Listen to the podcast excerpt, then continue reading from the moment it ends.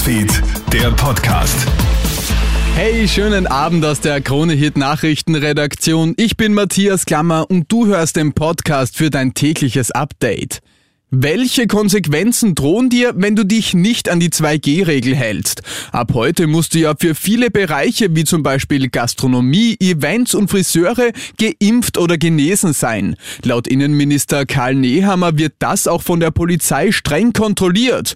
Da es auch immer wieder Fake 2G-Nachweise gibt, werden bei solchen Fälschungen hohe Strafen verhängt, sagt Nehammer. Für die, die sich an all die Maßnahmen halten, ist es mehr als unfair, wenn es welche gibt, die glauben, das Gesundheitsministerium die Vorgaben von Expertinnen und Experten einfach umgehen zu können oder gar auszutricksen.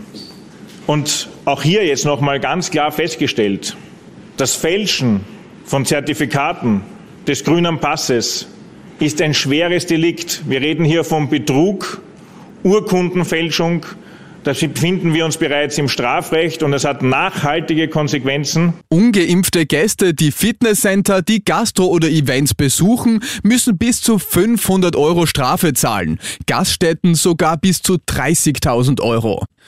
Mordversuch in der Steiermark. Ein 34-jähriger Mann hat am Nachmittag im Grazer Bezirk Lent offenbar grundlos eine 68-jährige Kundin an der Feinkosttheke mit einer abgebrochenen Bierflasche attackiert und die Frau schwer verletzt. Zeugen und Angestellte brachten die Pensionistin in Sicherheit und hielten den Angreifer fest, bis ihn die Polizei festnahm. Bekannt waren sich Täter und Opfer anscheinend nicht. Er habe einen Menschen töten wollen, gab der Mann in einer ersten Befragung an.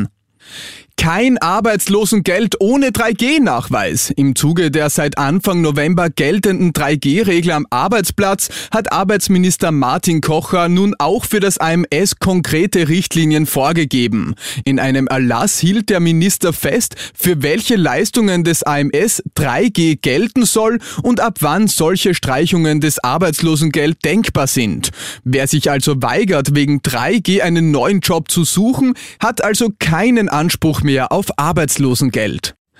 Der Klimagipfel in Glasgow geht in die entscheidende Woche. Doch Klimaexperten kritisieren den mangelnden Fortschritt der Verhandlungen. Um die Erderwärmung auf 1,5 Grad zu reduzieren, müsste der CO2-Ausstoß in den nächsten Jahren halbiert werden. Doch das Gegenteil ist der Fall. Die weltweiten Emissionen werden immer größer. Klimaexperte Johannes Wesemann sagt im Café Puls Interview, Das ist auch das Problem bei dem COP es sind viele Versprechungen, aber es gibt ja keine Konsequenzen. Am Ende ist es ja eine politische Veranstaltung und ich habe eigentlich den Glauben daran verloren. Ich glaube, es wird die Renaissance der Zivilgesellschaft kommen. Wir müssen die Entscheidungsträger ärgern. Wir müssen sie nicht wählen. Wir müssen sie klagen. Es muss wehtun. Ich glaube, nur so wird das funktionieren. Auf so eine Veranstaltung zu hoffen, dass da die Ergebnisse kommen, die wir brauchen. Was wird das Wort des Jahres? 3G, Chatprotokoll, Impfdurchbruch oder doch Schattenkanzler?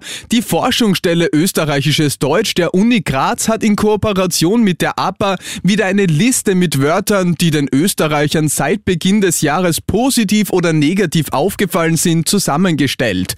Abgestimmt werden kann online bis 29. November. Die Bekanntgabe erfolgt dann am 2. Dezember. Und das war's schon wieder mit den wichtigsten Infos bis jetzt. Den nächsten Podcast gibt's dann wieder morgen früh. Ich wünsche dir noch einen schönen Abend. Krone Hits, Newsfeed, der Podcast.